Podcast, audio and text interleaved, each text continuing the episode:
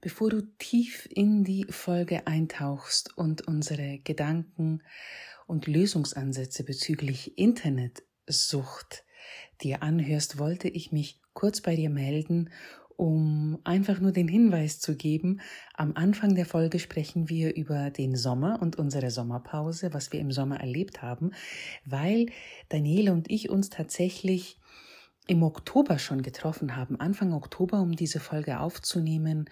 Und da war alles noch relativ frisch. Aber es hat ein bisschen länger gedauert, bis diese Folge nun ihren Weg gefunden hat und online gegangen ist, damit du sie dir anhören kannst. Also nicht wundern, wenn wir uns auf den Sommer beziehen und auf unsere Sommerpause. Sonst wünsche ich dir ein gutes Zuhören, viele Impulse, die du davon mitnehmen kannst. Und falls du Fragen hast oder Feedback, dann melde dich gerne bei uns. Also viel Spaß mit der Folge.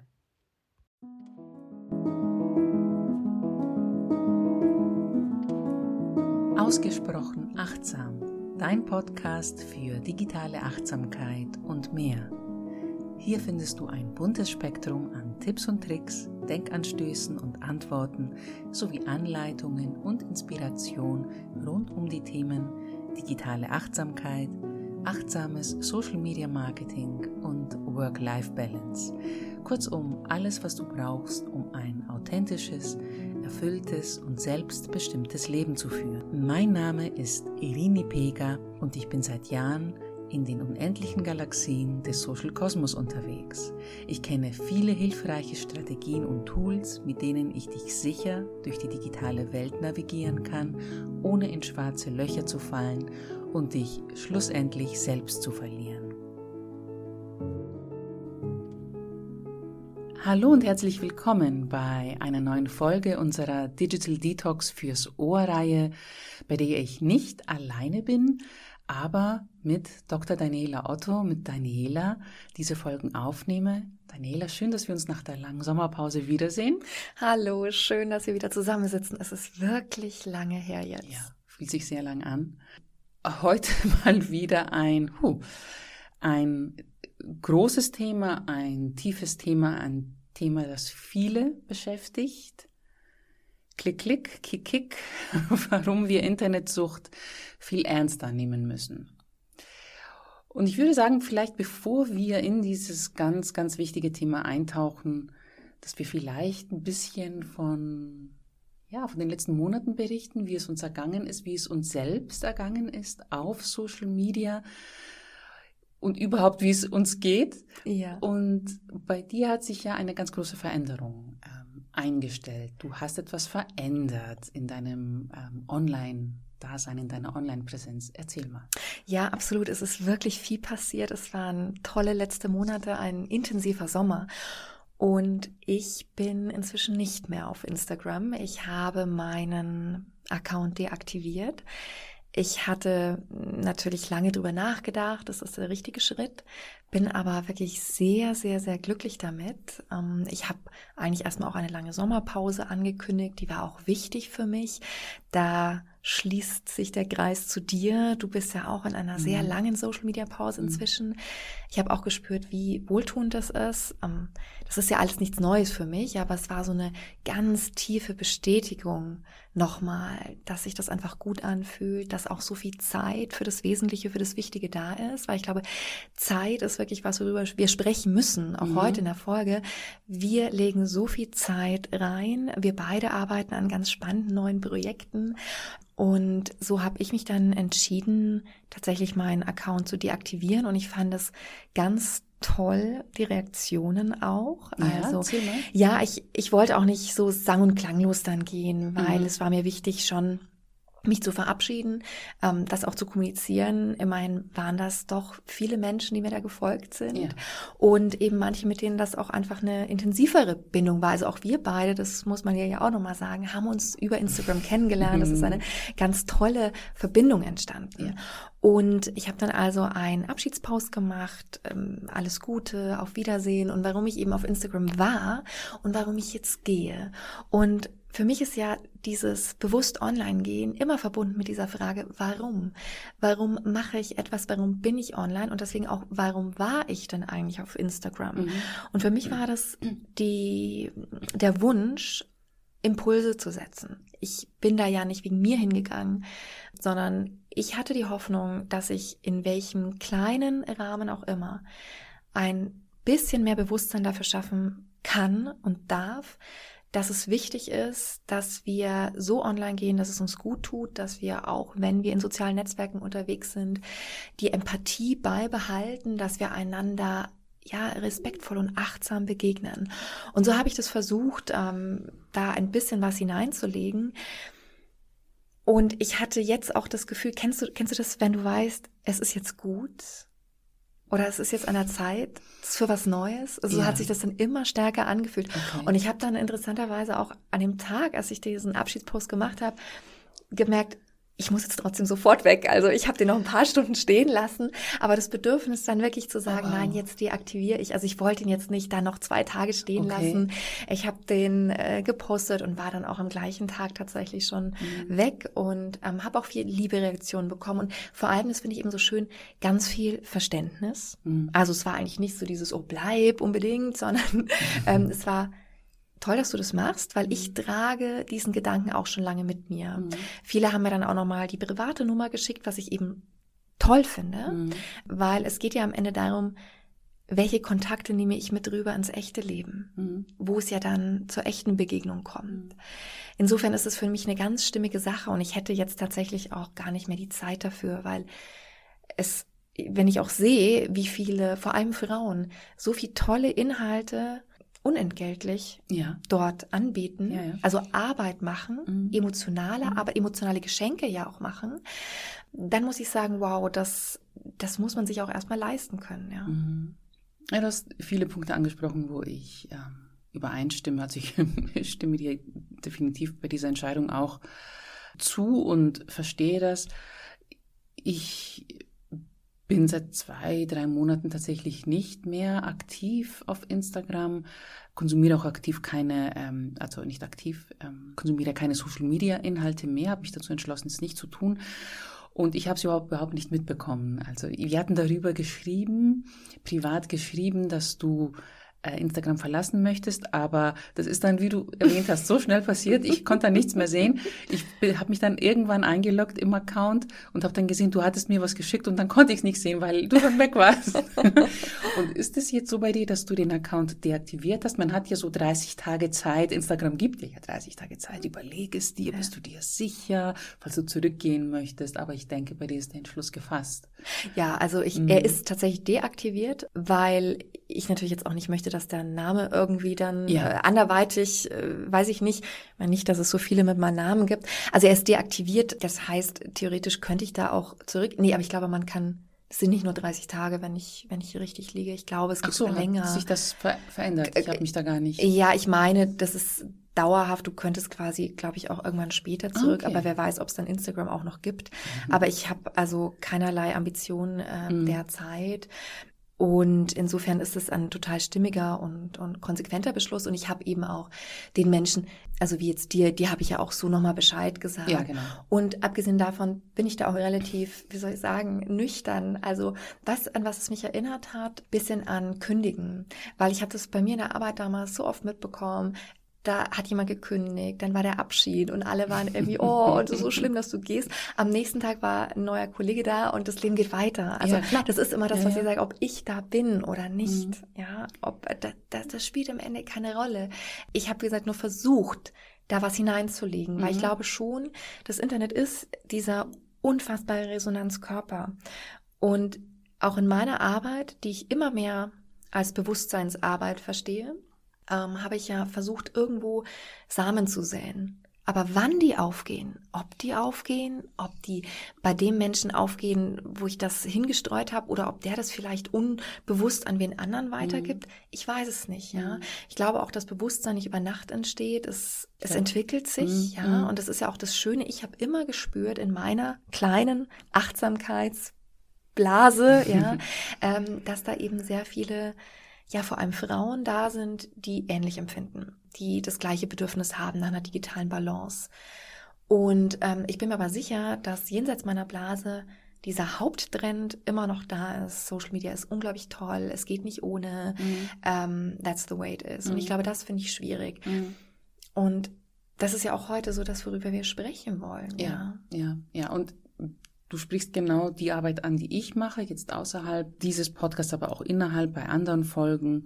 Da geht es genau darum, von dieser Idee oder von diesem fast schon Glaubenssatz, ich muss unbedingt sichtbar sein auf Social mhm. Media, um als Selbstständige äh, mein Marketing erfolgreich zu machen, um Erfolg zu haben, um Kunden und Kundinnen zu gewinnen. Genau davon will ich in der Mitgliedschaft, die gestartet ist, die Menschen nicht wegbringen, aber aufmerksam machen, dass es, hey, es gibt auch andere Wege. Und es, mir, ist es, mir ist es wichtig, dass die Menschen konkurrent sind, dass sie sich wohlfühlen. Ja. Und weil es spiegelt sich wieder, du kannst in deinem Marketing dann nur so gut sein, wie du dich wohl damit fühlst. Und die Message, die Botschaft dann auch nur richtig raustragen, wenn du dich wohl damit fühlst mit dem Medium. Und wenn es nicht Social Media ist, dann gibt es x andere Wege, wo man, mit denen man das machen kann.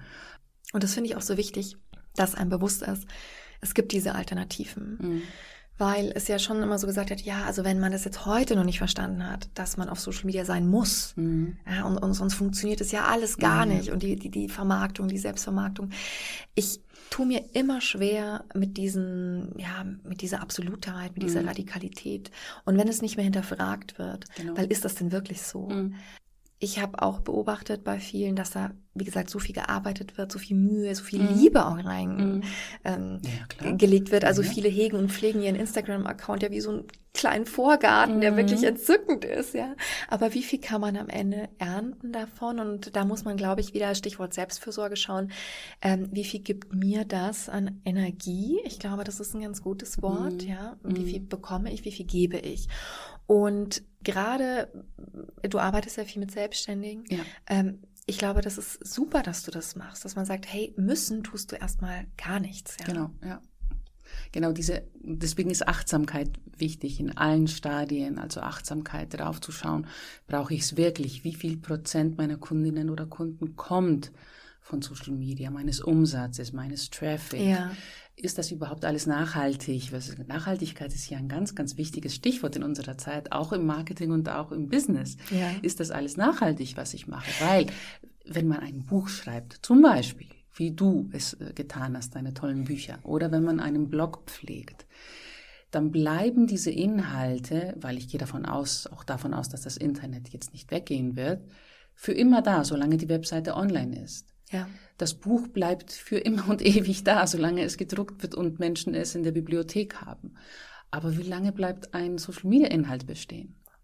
Na, und, und vor allem sagst, ist komplett ist abhängig von einer, einer Technologie. Genau. Man ich sieht ja, wie schnell die Apps sich wechseln. Ja. Äh, also du weißt, was ich meine. Also ähm, dann ist das eine hip, dann ist das andere hip. Also ich genau. gehe nicht davon aus, dass wir Instagram in zehn Jahren noch so nutzen werden mhm. wie heute. Das kann ich mir nicht vorstellen. Mhm. Ja, genau. Und genau diesen Blickwinkel, also dieses, diesen Mindset-Shift, ähm, der ist mir halt wichtig, dass man sich da das Leben nicht schwerer macht, als es sowieso schon ist, besonders in der heutigen Zeit.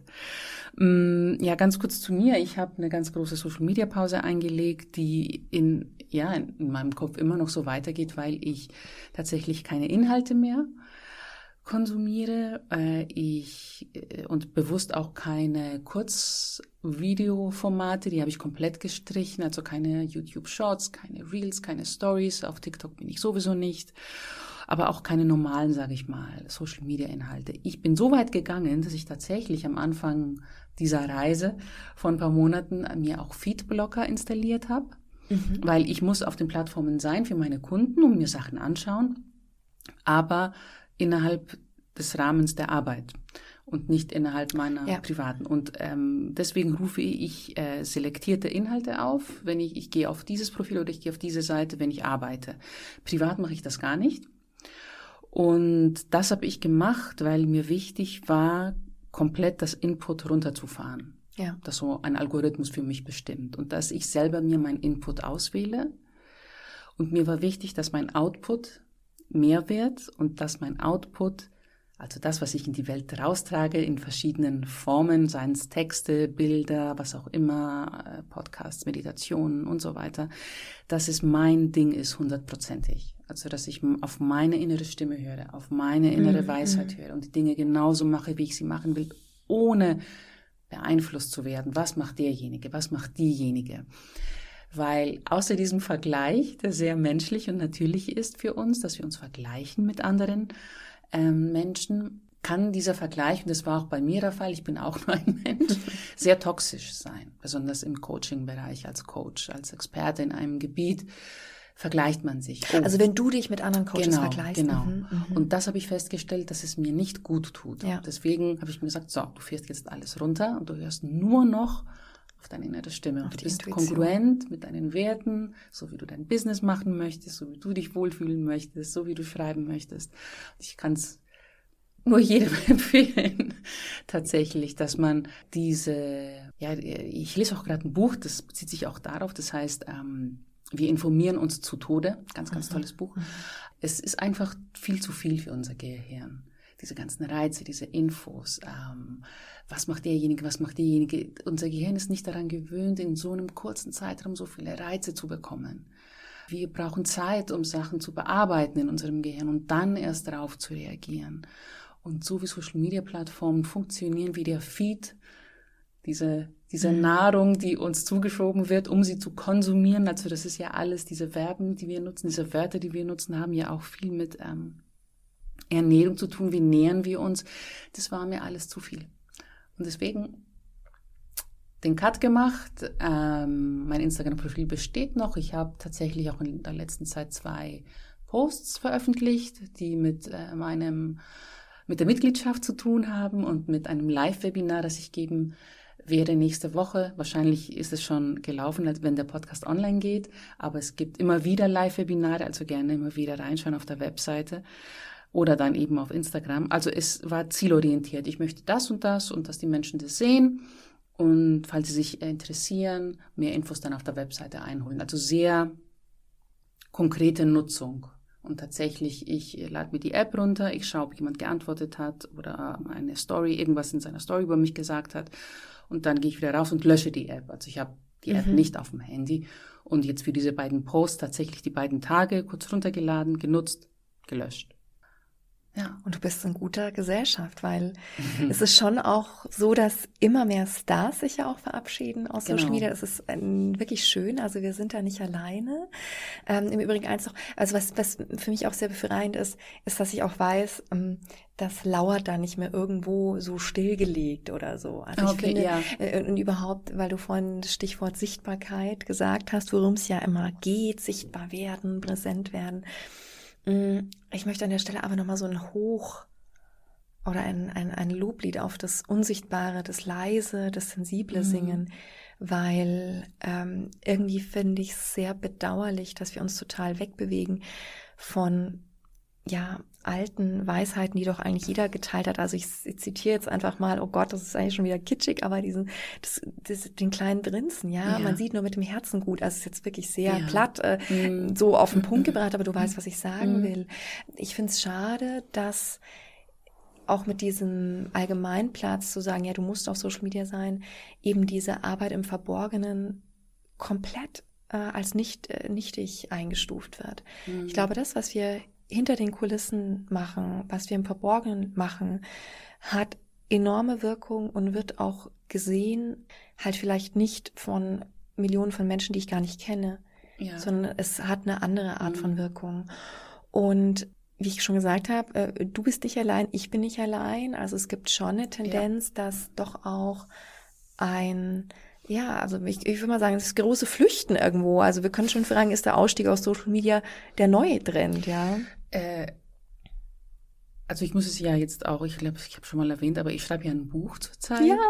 und ich recherchiere sehr, sehr viel, ähm, was Social Media Nutzung angeht von Privatpersonen, aber natürlich, äh, weil es auch mein Thema ist, bei Selbstständigen. Und du wirst nicht glauben, wie viele Videos es auf YouTube gibt, auf YouTube gibt, wenn du eingibst Quit Social Media, mhm. besonders im englischsprachigen Bereich. Und von allen Menschen, die dort diese Videos hochladen, wirst du hören, mir geht's besser, ich kann Stille ertragen, ich habe besseren Kontakt zu äh, meiner Familie, zu mir selber. Mhm. Ich habe so viel Zeit auf einmal und ich habe jetzt das und das angefangen oder ich habe das und das gemacht oder ich konnte endlich das und das machen. Also es gibt keine einzige Person, die Social Media aufgegeben hat und gesagt, es ist doof. Ich will unbedingt zurück. Keine einzige Person. Das ist spannend. ja. Es ist aber nicht nur spannend, sondern es ist eigentlich auch tragisch, mhm. weil man sich fragen kann, warum hat man es denn dann so lange gemacht? Das ist ja auch immer so dieses Erstaunliche, man, es ist ja alles freiwillig. Niemand zwingt uns dazu. Mhm. Ja. Und jetzt hast du das so schön formuliert ähm, im Vorfeld. Es gibt natürlich zu diesem Trend, den wir da beobachten, also quit, let's, let's quit Social Media mhm. and feel better, äh, gibt es ja dann doch auch wieder auch dazu einen Gegentrend. Du hast es so schön, der Gegentrend zum Gegentrend des Trends. Also mhm. ich drösel das jetzt nochmal auf. Also äh, der Haupttrend ist natürlich, äh, Social Media ist toll. Hasseln auf Dann Social genau und musst du und alles. Dann haben wir den Gegentrend, Digital Detox. Ähm, und jetzt gibt's eben zu Digital Detox doch auch wieder ja. einen Gegentrend, ja. ja wo dann doch wieder gesagt wird, naja, Leute, also Digital Detox ist ja nicht so toll oder äh, der Ausstieg aus Social Media, der bringt ja gar nichts und, und das finde ich schon, schon hochproblematisch. Ja, tatsächlich, auch im Rahmen der Recherche ähm, sind mir so ein paar Sachen ähm, begegnet. Besonders im Podcast-Bereich habe ich so ein paar Sachen gehört von ähm, Bekannten und tatsächlich sehr, sehr, also von einem sehr bekannten zum Beispiel Social-Media-Experten, der einen ganz tollen Podcast hat und natürlich auch wirklich einen ganz tollen Job macht und auch von anderen Persön Persönlichkeiten des öffentlichen Lebens dass diese Tendenz der Menschen jetzt auf einmal ein Social Media Detox zu machen oder Digital Detox zu machen oder einfach sich eine Pause zu gönnen, als Schwäche abgestempelt wird. Also tatsächlich habe ich äh, Worte gehört wie, ja, wenn du Social Media nicht, auf, äh, nicht aushältst, wenn es zu viel für dich ist, dann geh doch ganz einfach. Wenn du nicht die mentale Stärke dafür hast, mhm. dann geh doch ganz einfach. In dem Augenblick aber, wo man so etwas sagt, ist es für mich ja eine Annahme, dass Social Media starke Nerven braucht. Und seit wann sollte eine Marketingmaßnahme starke Nerven brauchen? Ich, soll, ich, ich, bin ja, ich werde ja nicht aufgefordert, in den Krieg zu ziehen. Ja. Ich werde nicht aufgefordert, auf, äh, von einem äh, äh fliegenden äh, Flugzeug abzuspringen ich will Marketing machen. Wieso brauche ich auf einmal starke Nerven, um Marketing zu machen? Erstmal das. Und dann, was auch noch ähm, witzig ist, ist, dass halt jeder in seiner Filterblase unterwegs ist und die Meinung vertritt, die er oder sie vertritt, weil er eben in dieser Filterblase unterwegs ist. Zum Beispiel dieser Marketing-Experte hatte in seinem Instagram-Profil, er hat sehr viele Follower, die Followerschaft gefragt, okay, würdet ihr ein Social Media Detox einlegen, ja oder nein? Und dann hat er tatsächlich erwähnt, dass drei Viertel seiner Follower Ja gesagt haben und nur ein Viertel Nein. Aber dann hat er weiter erklärt, ja, meine Meinung ist aber und auch die äh, ein paar Nachrichten, die ich bekommen habe, dass Social Media Detox totaler Quatsch ist. Und dann hat er weitergemacht, das zu erklären. Du meintest ja jetzt, ja, man wird da als schwach ähm, eingestuft. Ich schreibe in meinem Buch ähm, oder habe ich den Begriff benutzt, Survival of the Most Liked. Weil was wir nämlich schon sehen können, ja. ist in digitalen Netzwerken einen brutalen Überlebenskampf. Es ist wie so eine Art digitale Evolution, äh, die da stattfindet. Und ich finde das schon schwierig, weil was ist denn am Endeffekt äh, Ende so auf Social Media? Das Ziel ist doch von den aller, aller, aller, aller, allermeisten, ja, ich möchte möglichst viele Follower, ich möchte möglichst viele Likes. Ähm, alles wird dafür getan. Und wenn du das also nicht schaffst, ja, ich meine, du wirst ja da an Zahlen gemessen, kann man ja mhm, nachschauen, mhm. wie viel wird irgendwas geklickt.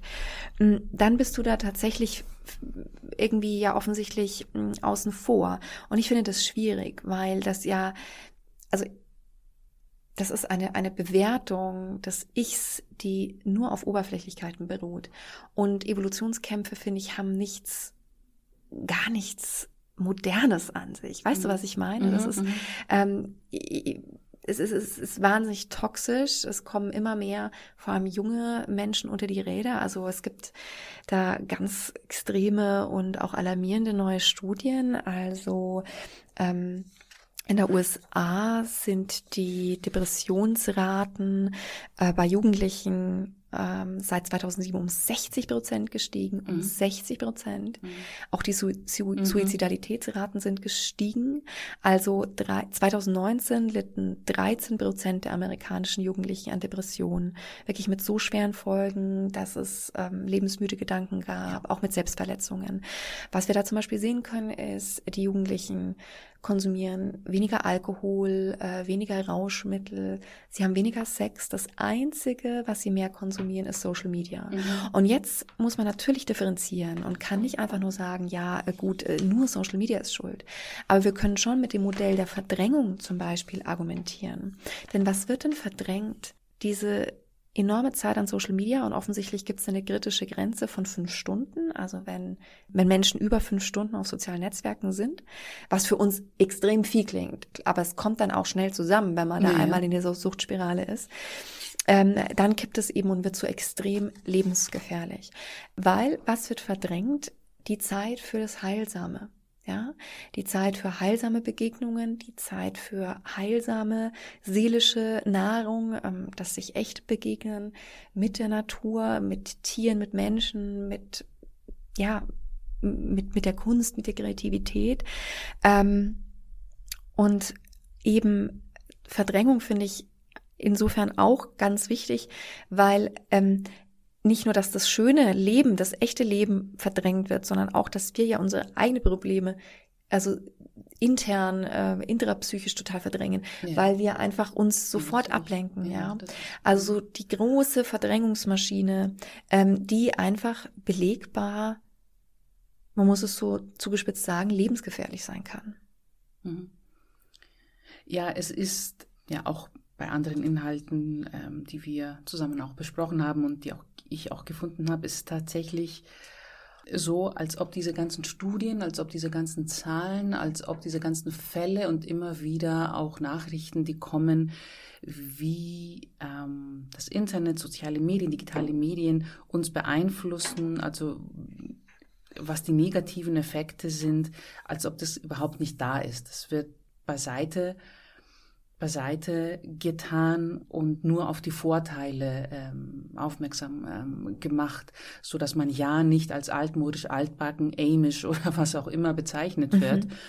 Also wir zum Beispiel, obwohl ich unterwegs bin, von meinen Kunden auf Social Media, könnten bezeichnet werden als ähm, irgendwelche altmodischen Frauen, die äh, das analoge Leben bevorzugen, weil sie eben halt nicht äh, stark genug sind, den Anforderungen der modernen Medien äh, und die es auch noch nicht gecheckt haben. Das genau, finde ich kommt nämlich genau. auch immer dieses Argument so nach dem Motto, oh, ja, ja also wenn ihr es ähm, noch nicht verstanden habt, dann ja. kann man euch auch nicht mehr helfen. Ja. ja.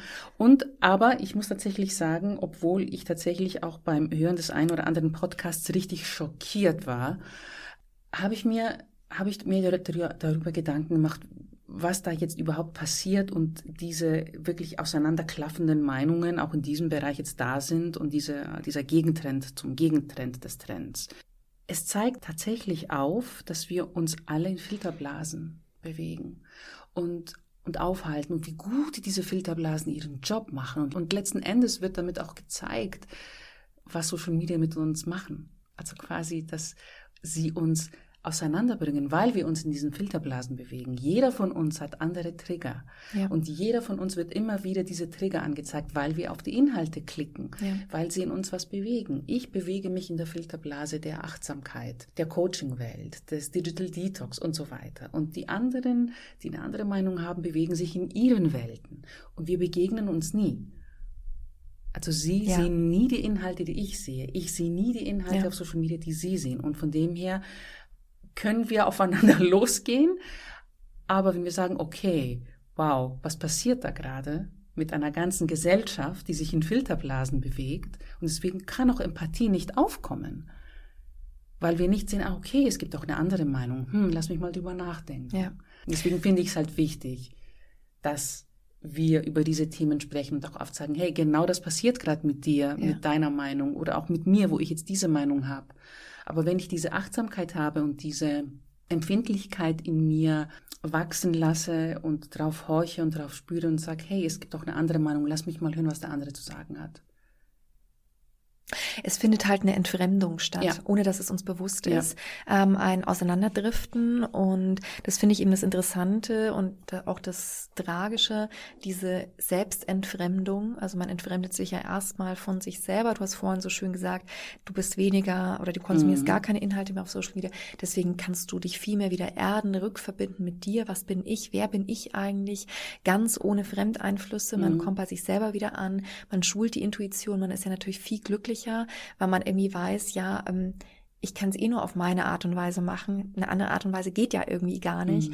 Mhm. Mm, und diese Entfremdung, die ist natürlich schon insgesamt mm, schwierig, weil klar, die Leute driften auseinander. Was ich auch immer in Interviews in den letzten eben fast immer gefragt wurde mhm. und woran ich eben auch merke, dass dieser Gegentrend zum Gegentrend des Trends, habe ich es richtig gesagt? Ja. ähm, da ist, ich wurde öfter jetzt gefragt, ja, es gibt äh, eine neue Studie, die sagt, Digital Detox sei Stress. Ja, Ganz ja. interessant, ja. Mhm, das ist mhm. also meine Antwort darauf war einfach, naja gut, also wenn man das als Stress empfindet, dann ist es ein Indiz dafür, dass man abhängig ist. Weil wenn du es zeigt ja irgendwie, du kannst nicht ohne. Ja. Und das ist für mich so dieser, weißt du, das ist für mich so eine ganz banale Argumentation oft äh, von, von Menschen, die sagen, ja, aber ohne Social Media geht's ja gar nicht. Das ist so wie, kein Alkohol ist auch keine Lösung. Mm. Das ist mhm. einfach falsch. Mm. Und ich glaube, man muss auch äh, da mal wieder das so, so benennen, ja. Also, wenn jemand sagt, Digital Detox tut ja so, als sei Social Media Gift, da muss man schon vorsichtiger sein und sensibler sein. Denn es heißt immer, die Dosis macht das Gift. Definitiv. Die ja. Dosis macht das Gift. Darum ja, geht's. Und jemand, der am Tag, äh, weiß ich nicht, eine Bildschirmzeit von eineinhalb Stunden hat, der wird vielleicht auch gar kein Digital Detox nötig haben, weil er einfach in der Balance ist. Und dann mag das auch noch nicht toxisch sein, dann mag das noch keine massiven seelischen Auswirkungen haben. Nur, nochmal, also es gibt da wirklich äh, kritische Zeitmarken, ab wo es nicht mehr ja. gesund mhm. ist. Und ich finde halt, was, was mich auch so irritiert, dieses totale, unsensible hm, drüber hinwegfegen. Wir haben uns zum Beispiel inzwischen daran gewöhnt, dass eine kollektiv bestehende Angst total normal ist. Weißt du, welche Angst ich meine? Also ich meine ich sogar zwei Ängste. Also die eine ist die Nomophobie, also die No-Mobile-Phonia. 90 Prozent der Menschen haben ein ungutes Gefühl, wenn sie ohne Handy aus dem Haus gehen. Jetzt kannst du sagen, oh, okay, wo ist jetzt das Problem? Ja, Kön könnten die jetzt wieder sagen, die die Digital Detox ganz kritisch sehen. Aber ich finde schon, dass es ein Problem ist, weil es ist ein Zeichen. Und wenn es auch nur eine ein, ein Hauch von einer Abhängigkeit ist, ja, wenn man, wenn man sich halt nur unwohl fühlt, dann ist es doch nicht okay. Das ja. kann doch nicht gut sein. Das kann doch nicht normal sein. Ähm, auch die Fear of Missing Out, die vor allem ja junge Leute so wahnsinnig plagt und umtreibt, die die nachts ähm, nochmals ihr Handy checken lässt und also gibt es auch jetzt eine neue Studie, dass halt der Schlaf so nach hinten rutscht, also dass die so sp viel später ins Bett gehen, ja. Kinder und Jugendliche. Also jetzt im Schnitt halt äh, ganz viele nicht mehr vor elf oder erst okay. nach elf und natürlich hast du dann da eine Konsequenz, die sind weniger ausgeschlafen mhm. am nächsten Tag, sind gereizter, sind weniger konzentrationsfähig, die schulischen Leistungen sinken. Also ich sage ja immer, Digital Detox betrifft das ganze Leben, weil das ganze Leben durchdrungen ist von digitalen Medien und der mhm. achtsame Umgang damit oder der bewusste Umgang damit eben doch so wichtig und wunderschön ist. Und was mich auch an dieser Alternativlosigkeit, ähm, also, oder an dieser These der Alternativlosigkeit zu Social Media nervt, ist, was ist denn so schlimm dran, wenn man altmodisch ist? Oder was ist denn so schlimm dran, wenn man da konservativer ist? Ja. Also, ich meine, so what? Also ich lese auch tatsächlich lieber gerne normale Bücher. Und keine E-Books oder ich lese ja. auch ganz viel online. Also ich finde halt einfach, dass man mal wieder sagen muss, auch mit einem Selbstbewusstsein zu sagen, ja gut, ich mag's halt nicht. Ich will mhm. da halt nicht sein. Ja. Punkt aus, es ist okay.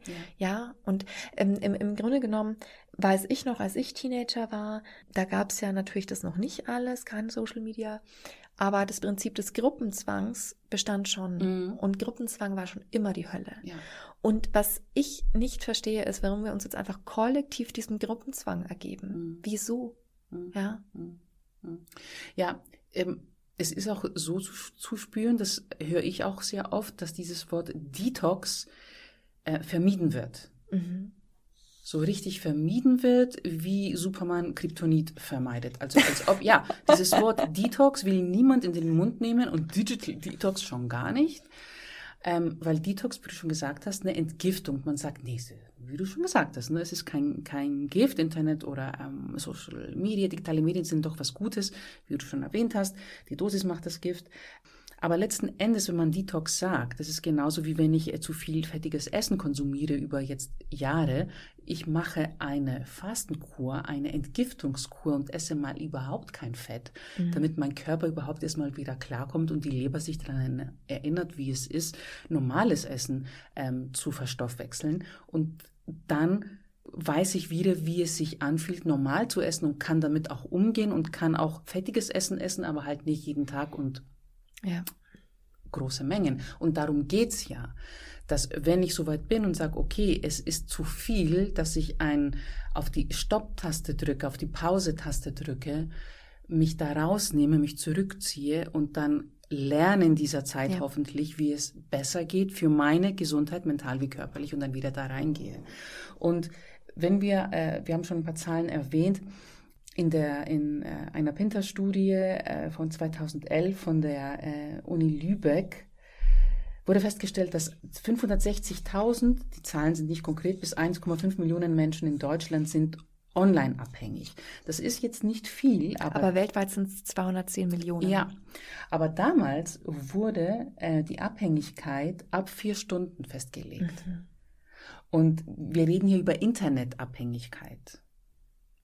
Und heutzutage sind ja, wir ja. alle mindestens vier Stunden im Internet, beruflich, ja. auf dem Handy kurz, auf Social Media, Streaming und so weiter. Also sind wir alle mehr oder weniger irgendwo abhängig vom Internet. Total wichtig, lass uns da nochmal auf die Zahlen schauen, weil es sind im Schnitt in Deutschland 3,7 Stunden alleine am Smartphone. International mhm. ist es aber eh schon vier, ja, mhm. ungefähr. Ähm, wir sind täglich zehn Stunden am Bildschirm und die Wochenbildschirmzeit liegt bei 70 Stunden ungefähr. So. Und dann hast du eigentlich die Antwort. Und ich will diese eine Zahl mit diesen 210 Millionen weltweit tatsächlich nochmal ähm, einbringen. Also 210 Millionen Menschen weltweit sind also süchtig nach sozialen Medien, nach dem Internet.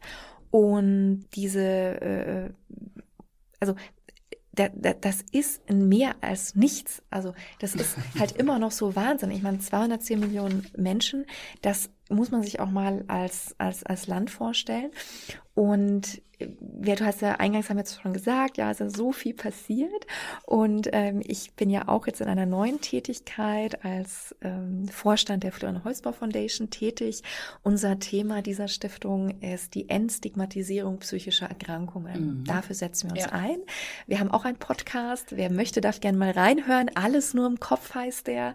Da wir müssen unbedingt reinhören. ganz, ganz, also ich bin ähm, natürlich schon überall eingeschrieben und angemeldet. Ganz, ganz toll. Ja. Und ähm, mit alles nur im Kopf. Also da könnt ihr ganz viel erfahren, was eigentlich in unserem Gehirn passiert, wenn man ja bei psychischen Erkrankungen. Ähm, ist wirklich spannend. Und jetzt stelle ich mir die Frage, ist denn Online-Sucht mit einem Stigma behaftet? Und ich mhm. würde eben noch weitergehen und würde sagen, es wird ja eben noch nicht mal ernst genommen. Mhm. Weil was passiert, also wenn du jetzt zum Beispiel sagst, okay, ich bin Alkoholiker, dann hat es kein gutes Image. Aber wenn du sagst, ich bin handysüchtig, wirst du dann dann ernst genommen. Und das finde ich so problematisch. Und da sind wir wieder bei dieser Bewusstseinsarbeit. Und ich glaube, das ist für mich heute schon ein ganz wichtiges Anliegen in dieser Folge, ähm, wo wir sagen, ja, wir müssen das ernster nehmen, weil ein handysüchtiger Mensch ist kein, oder ein online-süchtiger Mensch ist kein gesunder Mensch. Mhm, mhm. Ja, ähm, und ich glaube, dieses, diese Offenheit, mit der wir darüber sprechen müssen und das Thema immer wieder ähm, ansprechen müssen, ist wichtig, ich habe im Rahmen der Folge natürlich recherchiert und ich bin gerne auf Google Trends und habe da mal recherchiert, wie es denn mit dem Begriff Internetsucht aussieht. Also was kommt dabei raus? Mhm. Äh, recherchieren das die Menschen? Ähm, ich habe für Deutschland gesucht, es kommen knapp 200.000 Ergebnisse dabei raus und wenn man ähm, den Trend verfolgt von 2004 bis heute, sieht man, dass die Linie einen Höhepunkt erreicht um 2011, 2012 und dann wird sie immer weniger. Mhm. In den USA und weltweit passiert das Gleiche, natürlich dann mit den entsprechenden englischen Begriffen. Und dann, wenn man Social Media Sucht eingibt, dann ist das äh, Bild, das man sieht in den Trends, äh, komplett umgekehrt. Also für die USA und weltweit. Also die Linie schießt nach oben ab 2012, wo mhm. tatsächlich mhm. dieser große Trend da war, Facebook, Instagram dann und so weiter. Und in Deutschland bleibt diese Linie konstant niedrig. Interessant. Ja. Und auch im Internet selber, also auf YouTube zum Beispiel, das eine ganz, ganz große Suchmaschine ist für Videos, wie ich vorhin erzählt habe, wenn du nach Social Media Sucht, Detox, Quit Social Media in beiden Sprachen suchst, suchst, wirst du viel, viel mehr Inhalte auf Englisch finden als äh, auf, natürlich ist die USA ein viel größeres Land und so weiter, klar. Aber ich glaube, es hat was damit zu tun, dass die Menschen es sich nicht eingestehen wollen, dass sie, sie, dass sie nicht abgestempelt werden wollen als Schwächlinge, als, wie schon erwähnt, altmodisch, ähm, zurückgeblieben, nicht fähig, nicht kompetent, nicht mental stark genug. Mhm. Weil wir haben ja das in Deutschland ziemlich stark, dass wir Schwäche oder auch Sensibilität nicht zeigen wollen. Das ist interessant. Also das ist kann tatsächlich eine kulturgeschichtliche Sache sein, auch so eine Mindset-Sache. Also auch das Scheitern in Deutschland ist ja nicht so gern gesehen. Also ja.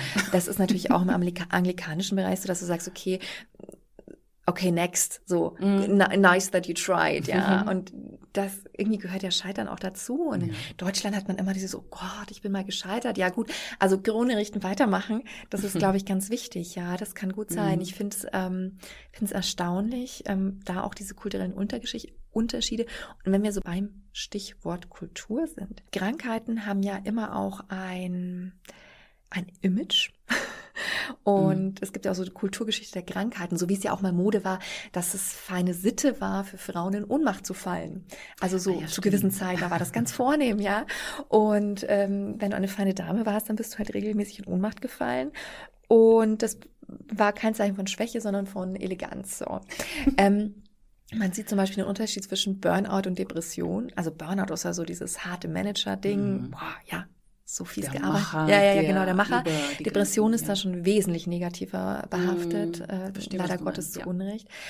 Wenn wir mal so Smartphone-Sucht anschauen, Handysucht anschauen, ich glaube, man muss nämlich auch immer die Kulturgeschichte des Smartphones im Hinterkopf haben. Mhm. Denn das Smartphone, das Internet, das iPhone, also bleiben wir mal beim, beim Smartphone, ähm, das war immer irgendwo mit Coolness behaftet. Also so ganz am Anfang, als das Handy aufkam, das klingelnde Handy als Statussymbol, du bist wichtig. So, mhm. das war so. Es war nie mhm. negativ, weißt du so? Mhm, ähm, und dieser Coolness-Faktor, ich meine, das sieht man ja zum Beispiel auch immer noch diese ähm, Vergötterung von ja, das neue iPhone und so weiter. Und äh, dieser ganze. Ein ganz großes Event immer. Ja, ja, ne? ja, ja, ja. Das ist unglaublich mit Coolness behaftet. Mhm. Wohingegen ja eher so derjenige ist, der einsam allein in der Ecke sitzt, wo überhaupt niemand anruft. Das ist dann, da gibt's so dieses Lied, äh, kein Schwein ruft mich an, ja, ah, ja. das ist ja eher so das Uncoole dann. Und ich glaube, da muss man eben auch aufpassen, dass man mal so nachdenkt und sich überlegt, aha, auch das Image eines Smartphones kann sich ändern. Ich gehe fest davon aus, dass es sich ändern wird, ja. ähm, weil also was im Leben bleibt wirklich konstant. Ja, also die Ohnmacht ist ja heute auch nicht mehr so schick. Also wir zwei mm. Frauen fallen jetzt auch nicht die ganze Zeit in Ohnmacht aus, aber wir haben ja. wirklich was. du weißt, was ich meine. Ja. Ähm, und deswegen finde ich schon auch, dass man das Image dieser Social Media Sucht oder das Image von Social Media dass es gut ist, dass es sich langsam wandelt, dass es gut ist, dass da Menschen auch Prominente sagen, es tut mir nicht gut, meine mentale Gesundheit ist gefährdet, weil für mich ist es eher was wie Rauchen. Auch Rauchen war irgendwann mal cool. Ich meine, wenn du noch so alte James Dean Filme anschaust ja, und die Kippe im Mund, das hatte auch was mit Coolness zu tun. Heute ist Rauchen überhaupt nicht mehr jetzt irgendwie äh, ein, ein Coolness-Faktor. Mhm. Äh, immer weniger Menschen rauchen. Man hat erkannt, es ist nicht gesund. Und ich glaube einfach, ich glaube wirklich daran, Social Media, was wir da für einen Bohai drum machen, das wird nicht tragen. Mhm. Es wird sich ändern. Mhm. Und wer das erkennt, Je eher, desto besser, ja, ja? Ja, ja, definitiv. Und definitiv auch, weil ich sehe das immer auch durch die Marketing- und Selbstständigen-Brille, wie man sich da stark macht, also ne, wo man mit, dem, mit seinem Unternehmen präsent ist, also wo investiere ich diese Zeit und Energie, wie wir auch anfangs ähm, erwähnt haben, dass wir da ein Auge drauf werfen. Aber ich glaube, wir sind schon mitten im, im, im Thema der Internetsucht gelandet inzwischen im Gespräch. Und ich glaube, vielleicht ist es an der Zeit mal eine Definition zu geben, was ist überhaupt Internetsucht? Also wie wird sie definiert? Wenn man ähm, äh, in Wikipedia, glaube ich, schaut, ich glaube, ich habe diese Definition über Wikipedia. Internetsucht ist das starke Bedürfnis, immer mehr und mehr Zeit im Internet zu verbringen. Entzugserscheinungen wie innere Unruhe, Gereiztheit und Aggressivität bei Offline-Aktivitäten. Internetaktivität wird genutzt, um negativen Stimmungslagen zu entfliehen. Und es gibt im medizinischen Bereich den Katalog der ähm, psychischen Störungen, den ICD-10, mhm. den ich auswendig lernen muss für meine Heilpraktika-Ausbildung, wohlgemerkt. Ähm, und dort wird Internetsucht lediglich als abnorme Gewohnheit und Störung der Impulskontrolle nicht näher bezeichnet in der Kategorie F63.9 unter Persönlichkeits- und Verhaltensstörungen abgebildet. Ähm, tatsächlich wird gerade an, der, an dem ICD, das ist der International Catalog of Diseases oder Codex of Diseases, eins von beiden heißt es, ähm, wird der ICD-11 äh, zurzeit, an dem wird gearbeitet oder wird glaube ich, zurzeit übersetzt in die deutsche Sprache, bra braucht aber noch ein paar ja. Jahre, um rauszukommen. Und dort ist tatsächlich die Computerspielsucht als eine Form bzw. Ausprägung der Internetsucht platziert, also hat einen eigenen Platz in diesem Kodierungssystem bekommen. Das ist ja schon mal ein Anfang und es zeigt, wir werden aufmerksam auf diese Sucht, auf diese Krankheiten, die vom Internet entstehen können. Und wenn wir uns die Symptome einer Sucht anschauen, sei es jetzt Genussmittel, also Rauchen, mhm. Alkohol oder auch schwere Drogen, Essen, Sex, alles, was es gibt im Bereich Sucht, von dem man abhängig wird, ähm, wenn man sich die Symptome anschaut, dann können die eins zu eins übertragen werden auf die Handysucht oder Internetsucht. Was ich auch interessant finde, ist, äh, jetzt ist es Computerspielsucht, ja, mhm. als Form der Internetsucht. Und ich glaube, man muss sich immer fragen, ist es wie, wie Spielsucht oder ist es nicht einfach Spielsucht? Weil, auch wenn ich mir Social Media anschaue, komme ich denn nicht auch ins nächste Level, wenn ich zum Beispiel die 100 Follower-Marke geknackt habe, die 1000 Likes-Marke, weißt du, was ich meine? Mhm. Es sind wirklich genau die gleichen Mechanismen, deswegen ist es total spannend. Und mhm. ähm, sollen wir mal Stimmt. so ein paar Symptome vielleicht einfach durchgehen, weil ich glaube, es ja. ist auch vielleicht schön für alle unsere Zuhörer, dass man vielleicht auch mal bei sich schon checken kann, habe ich das? Und was mir immer auch so wichtig ist und dir ja auch als Achtsamkeitsexpertin, dass man schon mal hinspürt, vielleicht ist es nur minimal so. Mhm. Weil ich glaube nämlich, dass wir auch wieder lernen müssen, auf diese Mini-Impulse zu hören, die wir Definitiv. so gerne oft überhören. Ja. ja. Ja, es gibt ähm, für jede Sucht sechs sehr wichtige Merkmale. Und wenn man also drei bei sich feststellt, dann ist man wahrscheinlich von einer Sucht betroffen. Das erste Merkmal ist, ich brauche das, also das, das starke Verlangen. Äh, wir denken ständig an das Suchtmittel, wir haben den Wunsch, wir haben, wir verspüren den Zwang, es zu konsumieren. Wir wollen es immer wieder tun. Das Merkmal Nummer zwei ist, ich kann es nicht stoppen. Das heißt, wir verlieren die Kontrolle über diese Sucht. Sie lässt sich nicht kontrollieren. Wir können nicht mehr kontrollieren, wann wir das Suchtmittel konsumieren oder wie viel davon ja, das Suchtverhalten bei einer Verhaltenssucht, zum Beispiel wie Computerspiele oder eben Internetsucht, sind nicht kontrollierbar. Das ist dann vielleicht auch dieser Fall, wenn man gar keinen Überblick mehr hat, wie viel bin ich online. Also ja. weil das erste, glaube ich, kennt ja jeder, also so dieses starke Verlangen. Genau. Das geht ja, im Übrigen, da würde ich nochmal diese neun von zehn Menschen gerne einbringen, die ihren Tag mit dem Griff zum Handy benutzen. Mhm. Da frage ich ja. mich manchmal, ist es die kollektivste Übersprungshandlung inzwischen, die wir haben?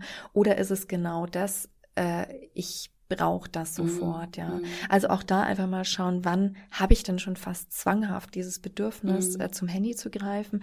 Ich kann es nicht stoppen, da würde ich wirklich auch sagen, ja, das ist, ähm, glaube ich, auch dieses tunnelhafte Versinken im Dauerscrollen, ja. oder? Ja, der komplette Kontrollverlust.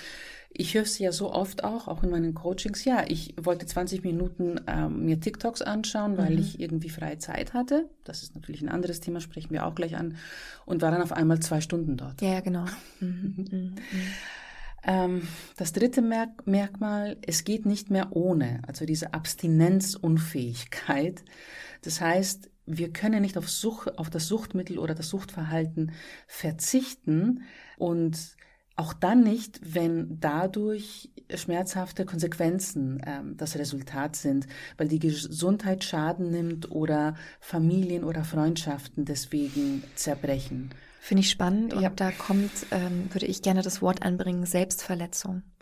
Für mich ist eine unbewusste, unachtsame Smartphone-Nutzung, Social-Media-Nutzung ganz oft Selbstverletzung. Mhm. Weil man tut sich da wirklich oft was an. Man begibt mhm. sich gegen ähm, die Intuition, gegen das eigentliche Bedürfnis in oft ein toxisches Umfeld und macht es trotzdem. Ja, mhm. ähm, man, man, hat doch auch festgestellt, ähm, ich, ich bekomme jetzt das nicht mehr hundertprozentig hin, aber ähm, dass Menschen sich lieber ein Elektroschock verpassen, als dass sie gar nichts tun. Ja. Kennst du die Studie? Ja, ja, ich kenne die äh, Studie, Das ist erstaunlich. Und äh, also schockierend, erschreckend, mhm. finde es total schlimm. Weil das sagen wir auch immer, also dieses einfach nur da sitzen und sein, das hält kaum jemand mehr mhm. aus. Und äh, also tut man sich da offensichtlich lieber was Schlechtes an. Mhm. Und ich finde schon, also immer dieses, also nochmal, für mich in diesem bewusst online gehen, der erste Schritt ist immer sich die Frage stellen, warum mache ich das? Was ist mein Ziel und was ist meine Absicht? Was ist meine Intention dahinter? Und da merke ich ganz oft, dass diese drei Fragen überhaupt nicht abgeklappert werden, obwohl die doch fundamental gestellt werden sollten. Mhm. Also warum tue ich mir das jetzt an, obwohl es mir nicht gut tut? Mhm. Und man, man tut sich tatsächlich auch etwas an, wenn man so abhängig ist. Also man tut sich das mental und körperlich an. Also die, die, die Augen werden trocken. Es können tatsächlich Probleme mit den, mit den Augen ähm, mhm. erscheinen. Man muss zum Augenarzt, man braucht eine Brille, die Augen sind trocken, man braucht ein Gel oder so weiter. Und tatsächlich wird inzwischen auch in vielen Augenärzten Screen Detox verschrieben. Ich, ich höre das sehr, ah, sehr ja, oft. okay, super. Ja. Äh, dann natürlich auch Rücken- und Nackenschmerzen durch dieses Gebückte die ganze Zeit. Also wenn man es ganz ähm, simpel jetzt ausdrücken möchte. Und natürlich auch, was tue ich mir an? Also ich kann von mir zum Beispiel berichten, was tue ich mir an, wenn ich mich vergleiche? Was tut das meiner Psyche an?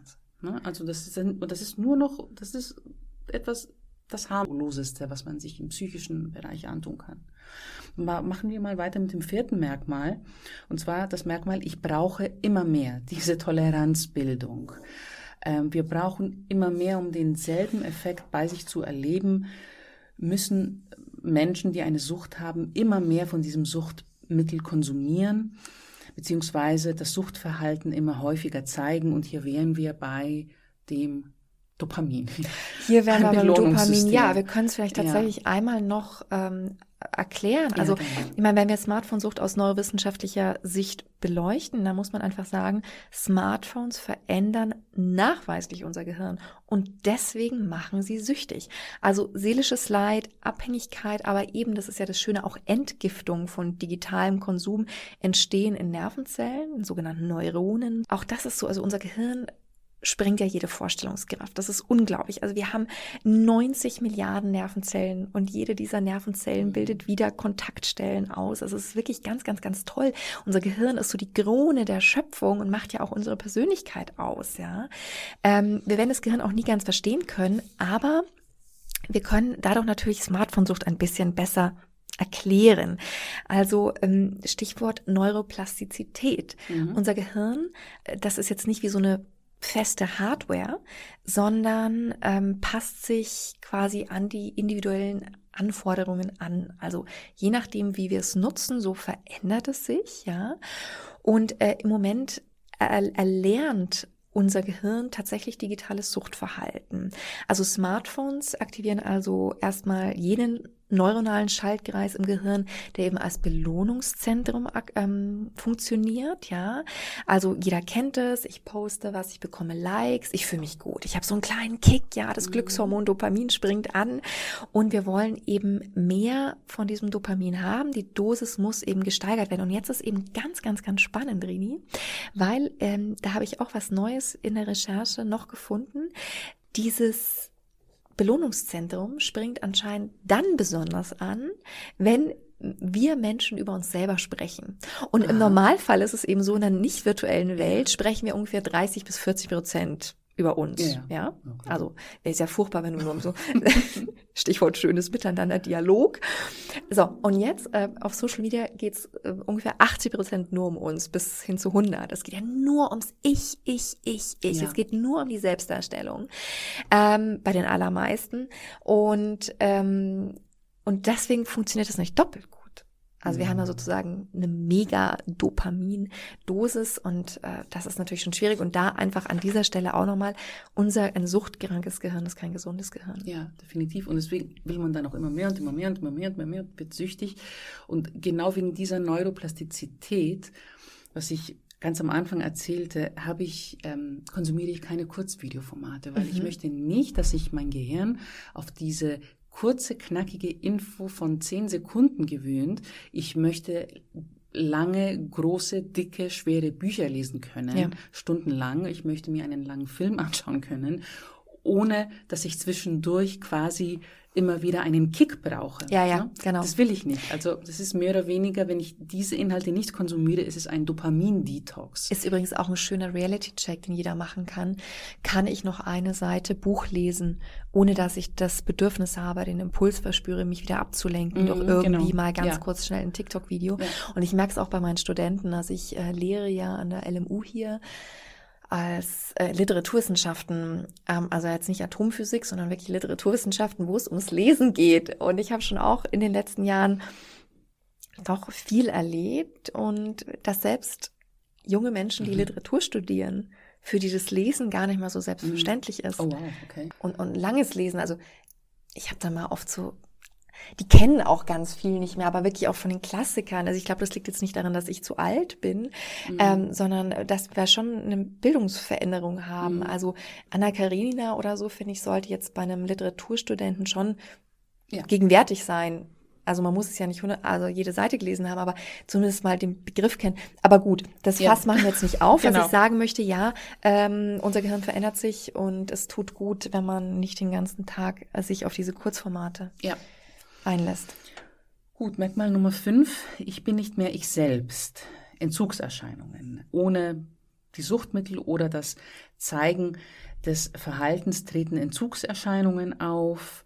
Es können Symptome wie ja, Schwitzen, Zittern, Krämpfe, Schmerzen, Schlafstörungen, wichtig, auch ja. Halluzinationen natürlich bei gewissen Mitteln auftreten. Und bei Verhaltenssüchten zum Beispiel zeigen sich Aggressionen, starke Nervosität, Unruhe, Unwohlsein. Das kennen dann die Eltern, wenn man den Kindern das Handy wegnimmt.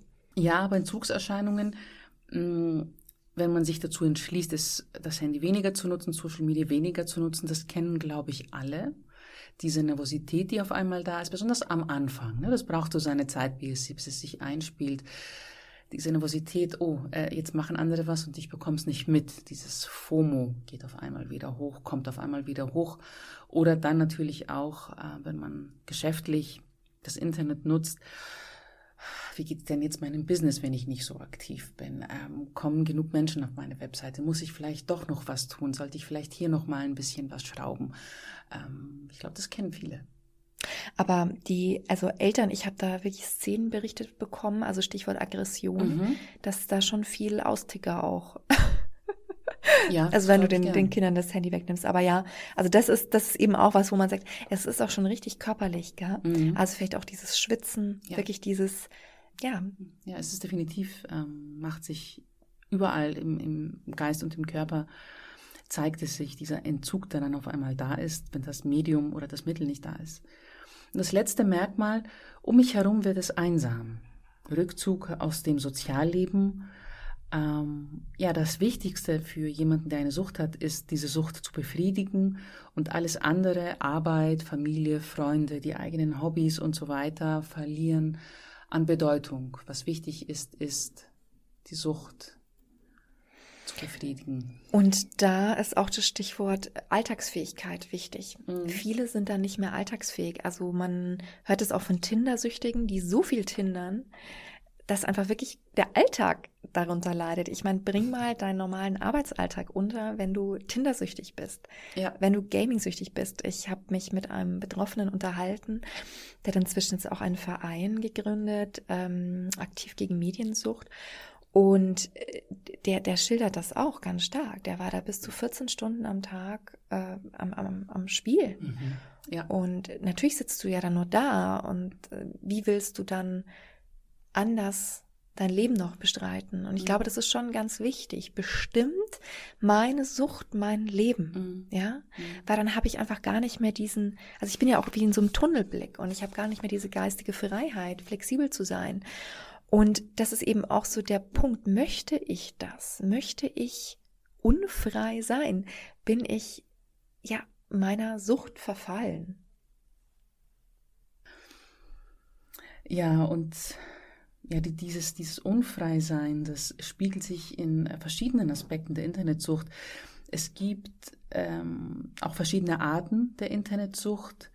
Die Internetpornografie zum Beispiel, also Herunterladen und Anschauen von ähm, pornografischen Inhalten im Netz, aber auch Erotik, Chats äh, und so weiter. Dann gibt es die ja, virtuelle Beziehungen das heißt, jegliche Chatrooms und hier äh, sind auch Social Media in dieser Kategorie drinnen. Da natürlich Glücksspiel und Handel, Online-Kaufsucht zum Beispiel, Online-Casinos, Online-Wetten. Pferdewetten. Ja, unter anderem auch. Das ist ja eher dein Bereich. Und dann natürlich auch ganz stark die Informationssuche. Wir ja, werden wichtig. ja bombardiert von Informationen äh, wie sonst noch was. Stichwort Surfen, News, ja. Genau. Nachrichten, Downloads von Musik, Filme, Podcast tatsächlich. Also man kann es auch da übertreiben. Bitte werdet alle süchtig nach diesem Podcast. Nein, ein Scherz bloß nicht. Und natürlich auch die Computerspielsucht. Ne? Also es ist, äh, die hat es, wie schon erwähnt, ähm, in diesen Katalog der WHO geschafft. Wichtig, glaube ich, auch zu sagen hier in ähm, diesem Podcast, wie Sucht überhaupt entsteht, was Sucht überhaupt ist. Ich beziehe mich ja gerne immer ähm, auf Gabor Mate, der bekannte Autor und Mediziner, der sich ein Leben lang mit Traumata, mit ähm, Süchten und so weiter auseinandersetzt und auch bekannte Bücher dazu geschrieben hat. Ja, Sucht ist eigentlich etwas sehr Natürliches und etwas sehr Menschliches. Gabor Mate hat dann immer diese Frage, die ich auch bei mir übernommen habe äh, in meiner eigenen Praxis. Frage nicht, warum bist du süchtig, sondern warum empfindest du Schmerz? Kann man auch fragen, was ist dein Mangel? Weil genau. Sucht ist ja genau so ein ist Stillen eines Defizits. Ja, oder genau der Versuch, so ein Defizit, ein ja. emotionales Defizit zu stillen. Genau, dieses Defizit zu stillen und eben diesen Schmerz, der da ist, zu lindern, ihn besser zu machen, weniger zu leiden und so sich halt eben gut zu fühlen. Natürlich verursacht die Sucht dann noch mehr Schmerz, aber das, was ein Süchtiger will letzten Endes, ist, sich wieder als ganz normaler Mensch zu fühlen, sich wieder gut zu fühlen. Aber das ist ja eh auch, also es ist eine schöne Definition, glaube ich auch eine, die sehr einleuchtend ist und auch eine, die mich so ganz beim Zuhören ähm, ganz bedrückt macht, weil ich mir denke, diese Handysucht ist ja schon so schlimm, diese Online-Sucht ist mhm. ja schon schlimm. Aber auch dahinter steckt nochmal so viel De Defizit, so viel emotionale Leere. Also es läuft hier schon massiv viel schief insgesamt. Es mhm. ist sehr viel Unglück da draußen in dieser Welt, ja. Mhm. Ja, wenn man an den Punkt gekommen ist, wo man tatsächlich sagt, ja, ich bin internetsüchtig, ist tatsächlich etwas da. Es ist etwas unter dieser Sucht, das entdeckt werden möchte und dem man die Aufmerksamkeit schenken sollte. Und deswegen sage ich auch immer, es ist, sagst auch du, und das ist auch schön, es ist wunderbar, wenn wir Tipps teilen, Tricks teilen, wie kann man die Screen Time reduzieren, wie kann man achtsamer mit den Medien umgehen. Letzten Endes aber sind da ganz andere Themen mhm. darunter, die man behandeln muss. Und das sehe ich auch immer wieder. Und deswegen ist es so wichtig, dass wir ähm, was es wird so viel unter diesen digitalen Teppich gekehrt. Genau. Aber da müssen wir mal hochheben und hinschauen. Und ähm, das finde ich schon erstaunlich, gar, mhm. dass das eigentlich viel zu wenig gemacht wird. Und natürlich haben, also Studien haben gezeigt, dass fast äh, schon wieder eine Quelle, die, die wir hier nennen, 86 Prozent der Internetsüchtigen auch eine weitere psychische Störung haben. Ähm, am häufigsten waren dabei Depressionen, auch andere Suchterkrankungen ähm, können dabei sein und natürlich auch ADHS, also die Aufmerksamkeitshyperaktivitätsstörung. Soziale Ängste, Persönlichkeitsstörungen können damit tauchen häufig auf mit der Internetsucht. Andererseits erhöht eine exzessive Internetnutzung die Wahrscheinlichkeit, dass weitere psychische Probleme bei diesen Menschen entstehen. Also der Kreislauf, ja. Hm. Und ich würde mal sagen, dass natürlich auch eine fehlende ja, Bildung, eine fehlende, es gibt keine Gebrauchsanweisung fürs Internet oder für die sozialen Medien. Jeder macht das, was er denkt, das ist das Beste für ihn oder sie ist. Und letzten Endes fehlt uns, fehlt uns noch auch das Wissen, was die Medien mit uns machen. Also die öffnen, die, die, die, die von allen ähm, als Wahrheit angenommenen äh, Studien und Ergebnisse und Resultate, es ist noch viel zu früh. Und es gibt auch ja, es gibt auch keine Gebrauchsanweisung. Also man sagt ja zum Beispiel, man sollte sich zweimal am Tag die Zähne putzen und am besten noch äh, mit einer Zahnseide dazwischen gehen oder Interdentalbürste. Das ist inzwischen die Norm. Sowas haben wir nicht beim Internet. Deswegen sage ich immer, Digital Detox sollte so selbstverständlich ja, sein wie Zähneputzen. Ja, ja, genau. Du kennst den Spruch. Ja. Ähm, ja, ja, es ist eine eine Technologie, die uns halt irgendwie ein bisschen überfordert. Aber ich muss auch immer sagen, so jung ist sie jetzt auch nicht mehr. Inzwischen hätten wir es schon lernen können. Ja. Tatsächlich. Trotzdem ja. sind natürlich die Entwicklungen schnell. Gerade für junge Menschen ist das sicherlich ein Problem. Aber ich bin immer davon überzeugt, dass jeder Einzelne für sich entscheiden kann, und auch gegenlenken kann, aber mhm. es muss eben ein Bewusstsein dafür da sein mhm. und das ist es halt noch nicht. Ja. So wie, wie überall klar ist, also Glücksspiel kann süchtig machen. Aber ah, da kann ich Stichwort Pferdewetten, da kann ich kurz was Lustiges erzählen, weil also wir waren in Baden-Baden und ähm, dann ähm, Pferderennen und abends im Casino. Und ich hatte also nur meinen Ausweis vom, also man hat, hat so einen Besitzerausweis, wenn man ein Pferd hat. Mhm. Und äh, meinen normalen Ausweis hatte ich halt nicht dabei, weil ich nur so eine Minitasche dabei hatte und da passt ja nichts mehr rein. Also man weiß ja, Wahnsinn. Ja, jetzt ja. mal ein ganz kurz hier kleiner Schwank aus meinem äh, Privatleben. Äh, auf jeden Fall so. Und ich war wirklich erstaunt, äh, was für eine Firewall quasi bei diesem Casino war. Also ich bin fast nicht reingekommen in dieses Casino, obwohl ich meinen Besitzerausweis mit Lichtbild hatte, ähm, weil ich mein, ich habe dann auf dem Handy noch ein Foto von meinem Personalausweis gehabt mhm. und dann bin ich mit Genehmigung des Casino-Chefs oh, reingekommen. Wow. Ich wäre sonst nicht reingekommen. Wusstest du, dass es Nein. so hart Nein, ich war äh, noch nie im Casino. Ja, witzig. Ich bin ja auch nie. Also um Gottes Willen, ähm, nicht, dass das jetzt so rüberkommt, aber das war auch ein toller Abend, nur was ich erstaunlich finde, wenn Glücksspiel in einem wow. echten Casino ja, ja. so wahnsinnig reglementiert ist, dass da deine Personalien aufgenommen werden und es war wirklich, es war, also ich bin davon ausgegangen, ich komme jetzt nicht rein, ja. Mhm. Dann frage ich mich schon und, und in, im, im, kollektiven Bewusstsein dieser Satz Glücksspiel kann süchtig machen, verankert ist, frage ich mich schon, wieso ist eigentlich nicht Social Media kann süchtig machen, Smartphones können süchtig machen. Jeder kriegt das. Also ein zweijähriges Kind, das sich das Handy von der Mama schnappt, das muss auch nicht den Lichtbildausweis herzeigen und da mhm. reinkommen. Also man hat so halt so eine wahnsinnig niedrige Zugangsschwelle zu allem. Im Übrigen ja auch, weil du es vorhin angesprochen hast, Internetpornografie. Also mit einem Klick bekommst du alles, wirklich, äh, wirklich, begehrt, ja, und, und ja. ohne, mhm. dass da irgendwie eine Altersbeschränkung da ist. Insofern, ja, ähm, mhm. das ist schon mhm. erstaunlich. Ja, ich glaube, das ähm, hängt doch mit dem, ja, mit dem zweiten Grund, also ein Grund, was zu der Entstehung der Internetsucht führen könnte, was, was du gerade beschrieben hast, dieses gesellschaftliche Thema. Dass es halt nicht, haben wir auch vorhin schon gesagt, dass es halt eben nicht anerkannt wird, dass die guten Aspekte und Vorteile halt so ähm, stark betont werden von ähm, allen, dass wir ja nicht sagen wollen, dass es was Schlechtes ist.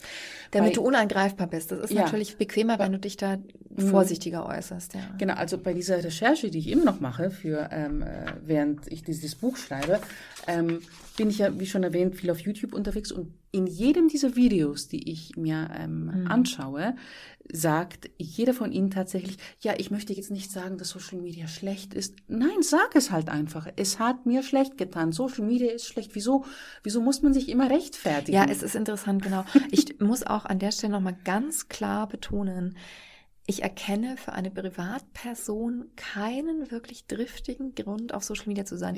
Für mich ist es eine Werbeplattform. Mhm. Punkt. Ja. ja, in dem Buch, was ich gerade lese, ich habe es gestern Abend angefangen, dieses Wir informieren uns zu Tode, oder? Ja, hast du vorhin gesagt, ja. Informieren zu Tode? Ja, ja, hast du ja, den genau. Titel. Ähm, Very catchy. Mhm. Steht tatsächlich drinnen, das komplette Internet ist eine Werbeplattform. Mhm. Ist auch so. Von der Suchmaschine bis hin ja, zu Social Media, zu was auch immer. Es ist eine Werbeplattform. Alles, immer, überall. Du hast es dann auch erwähnt, ein weiterer Entstehungsgrund, natürlich die unbegrenzten Möglichkeiten. 24-7, es ist alles möglich, alles, was du willst, ist auf einen Klick da. Ähm, was auch zu einer unglaublich virtuellen Müllhalde führt. Also ich bin mhm. immer wieder erstaunt, wie trashig eigentlich das Internet wird. Ich ähm, wann immer ich eine Seite aufklicke, ploppt was hoch, irgendwo muss man was wegklicken. Ich komme wirklich ja. vor, ja, wie auf so einer virtuellen Müllhalde. Also, dass alleine das die Leute nicht davon abhält, das ist ja unglaublich furchtbar. Mhm.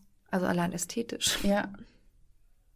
Ja, und natürlich auch der Aspekt, wie wir schon gesagt haben, bei der Suchtentstehung, dass das Internet, also das Internet haben wir ja alle jetzt inzwischen in unserer Hosentasche oder in der Tasche. Es ist die einfache Ablenkung vom eigentlichen Schmerz, der sich darunter verbergen kann. Und natürlich dieses Belohnungssystem im Gehirn, das ist eigentlich das, dass diese Sucht die ganze Zeit triggert und es wird die ganze Zeit aktiviert, weil eben die sozialen Medien, aber auch andere Plattformen im Internet darauf aus sind, dass wir so viel Zeit wie möglich auf ihnen verbringen, damit wir diese Werbung angezeigt bekommen. Also es hängt alles zusammen, eins zu eins. Ja. Mm, dann natürlich auch, wenn man im Internet unterwegs ist, auf sozialen Plattformen, in Foren oder wo auch immer, ja, dieses Gemeinschaftsgefühl wird dadurch verstärkt. Also wir glauben, dass wir zu einer Community gehören und dieses Gemeinschaftsgefühl, das wir als Menschen haben, ist ein Grundbedürfnis. Wir haben das Bedürfnis, dass wir irgendwo dazugehören. Und das wird natürlich auch sehr stark befriedigt im Internet und ähm, trägt dazu bei, dass wir süchtig werden. Und da finde ich es immer wieder erstaunlich, dass alleine die Illusion offensichtlich lange genug zumindest bei vielen funktioniert. Weil wirklich dazugehören, also mhm. wenn du im Krankenhaus liegst, wird kein Follower kommen und dir die Hand halten. Ja. ja. Also es ist eine Illusion. Ja, ja, das ist genau, aber wo es halt, ne, wo, wir getriggert werden. Und wie schon erwähnt. Äh, der Stamm. Genau, die Tribe. Mhm. Der Stamm. Ja, und natürlich Menschen, die schon mm, eine gewisse, ja, ich will nicht sagen Last, aber so eine, so eine Vor, ja, so eine Vorbelastung haben mit Themen, die sie beschäftigen auf emotionaler Ebene, wie zum Beispiel ein geringes Selbstwertgefühl, das ähm, sehr tatsächlich leicht entstehen kann, wenn man wenn man als Kind nicht die richtige Fürsorge bekommen hat, zum Beispiel von den Eltern und auch andere Sachen tragen dazu bei, ein geringes Selbstwertgefühl. Diese Menschen haben natürlich ein größeres Risiko, da abhängiger zu werden ähm, und immer wieder diese Bestätigung von eine Community zu bekommen oder vom Erfolg, vom mhm. Online-Erfolg zu bekommen, den ich als Selbstständige oder Selbstständiger. Und da sieht man ja selbst, dass Menschen mit Millionen von Followern, die sich verabschieden. Also wenn jemand Millionen von Followern hat, dann könnte man ja sagen, der bekommt ja eigentlich diese Bestätigung die ganze Zeit mhm. und sollte sich ja eigentlich nicht mehr unsicher fühlen. Mhm. aber selbst und gerade die Mhm. klinken sich aus. Ja. Finde ich eben erstaunlich. Also wir sind Mensch, jeder ist Mensch. Das, und es ist ganz schwer, dagegen anzukommen, Mhm. dass man sagt, ja, mir ist das alles egal. Mir an mi- mir prallt das ab, ähm, wenn ich da auf Social Media gebasht werde oder sonst was Mhm. oder wenn die Klicks und Likes ausbleiben. Es ist schon, irgendwie kratzt es auf eine sehr ähm, Ja. sensible Art in einem. Ja. Ja, definitiv. Und man versteht es ja auch oft nicht. Also, wieso springen Follower ab? Wieso kommen die? Was funktioniert, was nicht? Es ist ja auch immer irgendwie, man ist dem ja auch sehr ausgeliefert, ja. Mhm. Ja, weil man kann es halt nur so viel kontrollieren, wie man es kontrollieren kann. Also Ja. Man stellt Inhalte ein und dann wartet man, was passiert. Und dann auf einmal kommt ein Algorithmus daher Ja, genau. Mhm. und ähm, zensiert deinen Inhalt als nicht gut und der wird niemandem angezeigt und dann zensierst du dich selber und dann ähm, machst, hast du Schuldgefühle und dann kommt dieses geringe Selbstwertgefühl und da, wer bin ich denn überhaupt, dass ich sowas überhaupt hier anstrebe, Imposter, also das ist alles, es ist nicht ohne. Es ist mehr als nichts und deswegen, das ist ja wirklich Ja. unser Ansinnen heute, zu sensibilisieren und jeder, der Genau. zuhört und der sagt, oh Gott, ja, ich spüre das, ich, ich kann an der Stelle wirklich nur noch mal ermutigen, dann lass, dann, dann tu was für dich, geh da raus, Mhm. lass es, Mhm. Mhm. schenk dir Ja. das, ja. Ja, ich, ich, ich finde genau das, was Achtsamkeit macht, ähm, also digitale Achtsamkeit ist halt diesen, diesen Raum zu schaffen. Zwischen, zwischen dem, was ist, also zwischen dem, was gerade passiert auf dieser Plattform, was dich getriggert hat und deiner Reaktion dazu. Dass du dir diesen Raum schaffst und sagst, oh, okay, das äh, macht jetzt gerade was mit mir und was ist es das, was es mit mir macht. ja. Und letzten Endes, wenn es mir nichts Gutes tut, wieso halte ich mich dann da auf? Ja, ja. Oder sollte ich mich vielleicht kontrollierter dort aufhalten? Wie kann ich es hinbekommen, dass, ähm, oder kann ich es komplett sein lassen und stattdessen etwas anderes Ja. tun? Sei es, sei es jetzt auf privater Ebene, okay, vielleicht kann ich rausgehen, spazieren gehen, klettern gehen, laufen gehen, mit dem Kind spielen, mit dem Hund spielen, was auch immer. Ähm, oder dann als Unternehmer, okay, wenn mir diese Plattform nicht gut tut, was sind andere Möglichkeiten, mich zu vernetzen, Ja. mein Produkt voranzubringen, meine Dienstleistung zu, zu zeigen. Ich, ich glaube, deswegen ist der Aspekt der Achtsamkeit, des Digital Detox, wo natürlich auch Achtsamkeit eine ganz große Rolle spielt, ähm, ja, diese, diese Räume zu schaffen. Ja. Körperlich tatsächlich diese Räume zu schaffen, also das, in, das Gerät auch nicht in der Nähe zu haben, aber auch im Kopf diese Räume und Ja. im Herzen. Ja. Ja, über die Folgen der Internetsucht haben wir immer wieder natürlich jetzt im Laufe des Gesprächs gesprochen. Ja, dass sich äh, bei Menschen mit bestehenden psychischen Störungen die Symptome noch verschlimmern können, besonders Menschen mit, A mit ADHS, Depressionen, gemeinsam allein. Ist da auch so ein, so ein Schlagwort, immer so ein Begriff immer bei Mhm. Social Media.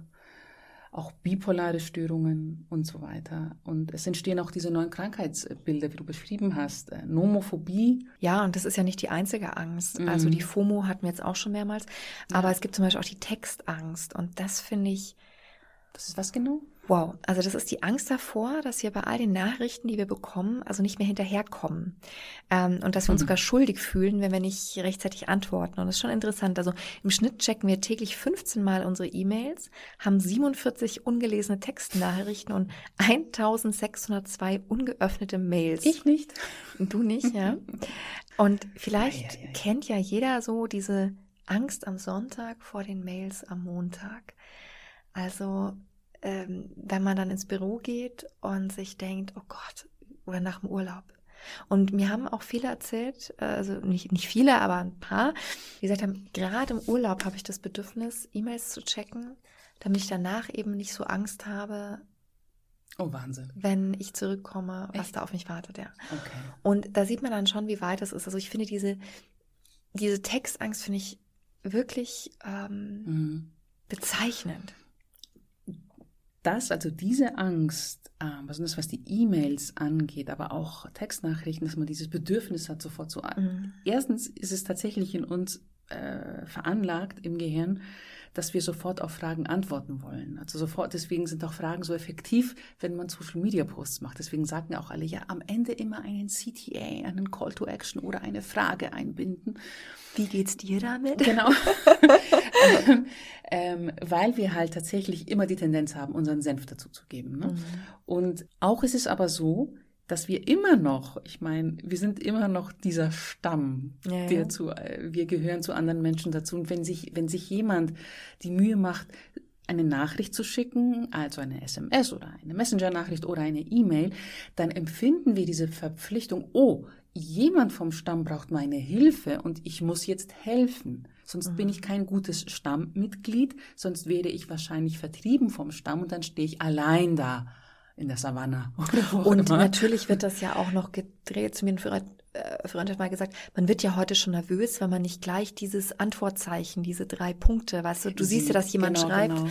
Ähm, oder diese, also ich bin ja nicht bei WhatsApp, aber ähm, das ist ja dann so, dass du auch siehst, der andere hat es gelesen, die zwei haben, ja. mein Gott, was für das für Stress auslöst, mhm. was das für Druck auslöst, diese ganzen Dramen. Also man sagt ja immer so schön, die schlimmsten Dramen passieren im Kopf. Ja. Wieso antwortet er nicht? Also es ist so ein erhöhtes mhm. Stresslevel provoziert, was auch vollkommen ungesund ist, ja. ja. Und da, da geht's, ich finde so diese Textargen, es geht vielleicht auch ein bisschen mit dieser E-Mail-Abnohe einher. Also es oh ist ja, einfach das Phänomen. Ja oh, da muss ich gleich durchschnaufen, wenn ich das sage, ja. Also, dass man vor lauter Mails auch gar nicht mehr gut atmet. Ja. Dass man die Luft anhält. Ja. Also, das sind jetzt noch ein paar äh.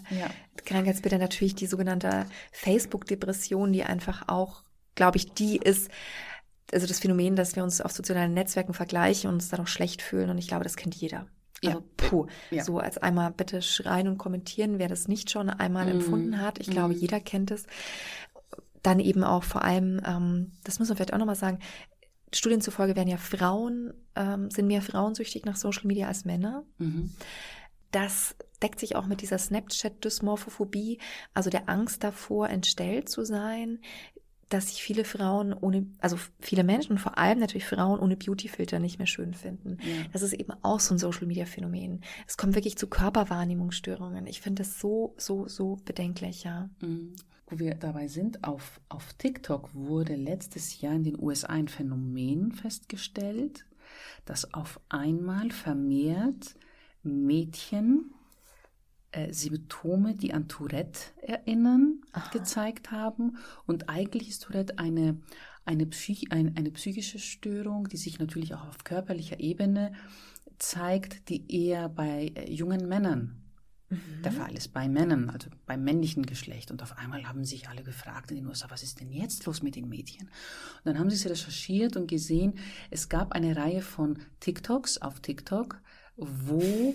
Menschen, die an Tourette ähm, leiden, ihre Krankheit geschildert haben und natürlich aufklären wollten, also quasi diese Entstigmatisierung antreiben wollten, was völlig super ist.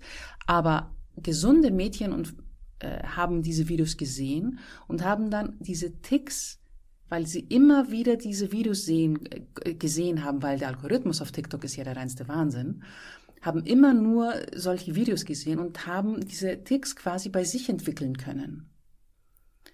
Und erst all, und die, die, die, die Mediziner wussten nicht, was sie machen sollen, weil sie konnten es sich nicht erklären. Und dann haben sie tatsächlich das als äh, mögliche Ursache herausgefunden und haben ihnen dann eine TikTok-Abstinenz verschrieben. Und dann waren nach ja, ein paar Monaten die Symptome weg. Puh. Es gab aber auch Mädchen, die äh, länger daran gelitten haben und immer noch heute leiden, jetzt nicht die ganze Zeit im Laufe des Tages, aber vielleicht nur einmal im Laufe des Tages. Also so eine ganz starke Form der Mimesis, also ja. der Nachahmung. Ja. Also für mich ist ja TikTok zusammengefasst tanzende Mädchen in Bikinis, aber das ist noch harmlos gegen das, was du schilderst. Also, ja, also das ist richtig ähm, krass. Ähm, ich werde es verlinken, damit man sich das man mal durchliest. Also das ist nicht ohne. Also ich habe schon oft über TikTok gesprochen.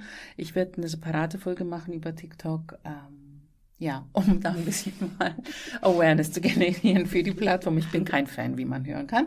Ähm, aber machen wir mal weiter mit den Folgen. Natürlich, ich habe es vorhin erwähnt, die Einschränkungen der kognitiven Leistungsfähigkeit, also besonders der Aufmerksamkeit und Konzentrationsfähigkeit, besonders wenn man diese Inhalte konsumiert, die aufs Belohnungssystem ja aus sind oder eben auch diese Kurzformate, aber natürlich auch die sozialen Aspekte. Ähm, die normale soziale Kommunikation in einem normalen physischen Umfeld wird immer schwieriger. Auf einmal kann man nicht mehr interpretieren, was der andere von einem will, was die Geste bedeutet, weil man keinen Daumen hoch mehr bekommt, aber man kann es nicht mehr, äh, man ja. kann nicht mehr face to face, okay, mhm. kommt das jetzt gut an beim anderen? Mhm. Wo ist das Feedback? Ich bekomme mhm. hier so schnelles Feedback mhm. immer im Internet. Ne? Und in der One-to-One -One dauert es halt. Eine Überforderung ist es auch dann, ja. Ja, ja, ja das ist erstaunlich. Was können wir nun tun, um die Sache besser zu machen? Für mich ist immer das Wichtigste erstmal das Bewusstsein, dass uns genau das alles, worüber wir heute gesprochen haben, bewusst ist. Mhm. Weil aus einem neuen Bewusstsein heraus entsteht ein, kann ein Umdenken bestehen. Und mir ist einfach wichtig, dass wir die Gesundheit, die seelische Gesundheit an erste Stelle wieder stellen. Ja. Es ist eine Sache, wie du sagst, des Bewusstseins. Da, ähm ja, der, der auch dann Selbstreflexion, was mache ich, warum mache ich das, was ich mache im Internet so sehr? Und die ganze Zeit, wieso greife ich wieder zum Handy, wieso bin ich vier Stunden auf Instagram, mm, dieses Bewusstsein erstmal schaffen für die Ist-Situation, also wie schaut es bei mir gerade aus. Ich sage immer, was ich digital mache, sollte ich vielleicht dann auch analog machen. Das heißt, wenn ich vier Stunden digital unterwegs bin, sollte ich vier Stunden auch analog unterwegs sein sei es, ich rede jetzt nicht vom Schlafen, ich rede von der Aktivität, die ich als wacher Mensch mache natürlich, also quasi in der Natur sein, mit äh, der Familie äh, Sachen unternehmen, äh, sprechen, kochen, spielen, kreativ sein, lesen, Museen besuchen, dösen, einfach mal nichts machen. Ja. Mhm. Und sich auch im Nichtsmachen mal üben. Ja. Und da ist natürlich Achtsamkeit ein ganz, ganz tolles Tool, um sich da rein, rein zu grooven, so langsam, jeden Tag ein bisschen mehr. Meditation ist ein tolles Tool dafür oder einfach nur achtsam gehen. Rausgehen ohne das Gerät, ohne das ja, Smartphone und einfach und das ist genug ist. Genau das ist genug ist, ja. Ähm, das finde ich ganz wichtig. Und natürlich dann auch ganz praktisch Hürden erstellen um das ganz einfache, um das einfache Abtauchen, das einfache Ablenken zu vermeiden. Also diese ganzen Tipps und Tricks, die wir, die wir auch immer nennen, also die Apps deinstallieren, ja. Feedblocker einbauen, wie ich schon erwähnt habe. Kurzvideos, wenn möglich, nicht konsumieren, TikTok bitte löschen, alle. Ähm, und stattdessen eben andere Mittel zum ähm, Ablenken, wenn es denn sein muss äh, da haben, äh, Bücher, äh, jemanden anrufen, ein Podcast, der ähm, ein Wissen vermittelt, ähm, Hörbücher sind auch eine ganz, ganz tolle Sache. Aber was ich am wichtigsten finde, ist hinschauen.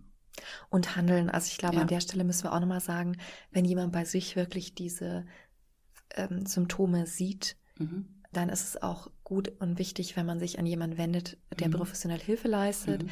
Suchtkrankheiten gehören auch in ärztliche Betreuungshände ähm, und da auch keine Angst davor haben, jemanden zu kontaktieren. Ja? Mhm. Ähm, ich hoffe, dass das Hilfeangebot noch deutlich mehr ausgebaut wird. Ja.